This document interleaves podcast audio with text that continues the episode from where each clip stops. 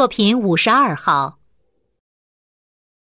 小学的时候，有一次我们去海边远足，妈妈没有做便饭，给了我十块钱买午餐。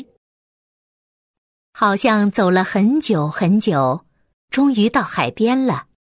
大家坐下来便吃饭。荒凉的海边没有商店，我一个人跑到防风林外面去。一任老师要大家把吃剩的饭菜分给我一点儿，有两三个男生留下一点给我，还有一个女生，她的米饭拌了酱油，很香。我吃完的时候，她笑眯眯的看着我，短头发，脸圆圆的。她的名字叫翁香玉。每天放学的时候，他走的是经过我们家的一条小路，带着一位比他小的男孩，可能是弟弟。小路边是一条清澈见底的小溪，两旁竹荫覆盖。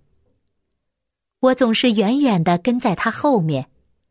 夏日的午后特别炎热，走到半路他会停下来，拿手帕在溪水里浸湿。为小男孩擦脸，我也在后面停下来，把肮脏的手帕弄湿了擦脸，再一路远远跟着他回家。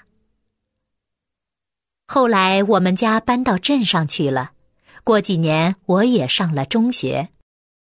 有一天放学回家，在火车上看见斜对面一位短头发、圆圆脸的女孩，一身素净的白衣黑裙。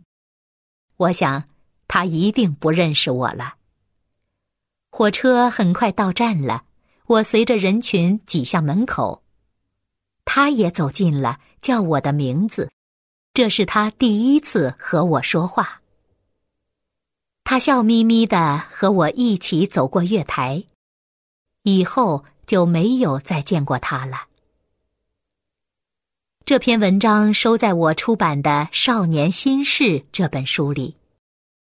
书出版后半年，有一天，我忽然收到出版社转来的一封信，信封上是陌生的字迹，但清楚的写着我的本名。信里面说，他看到了这篇文章，心里非常激动。没想到，在离开家乡、漂泊异地这么久之后，会看见自己仍然在一个人的记忆里。他自己也深深记得这其中的每一幕，只是没想到，越过遥远的时空，竟然另一个人也深深记得。登录微信，搜索“上山之声”，让我们一路同行。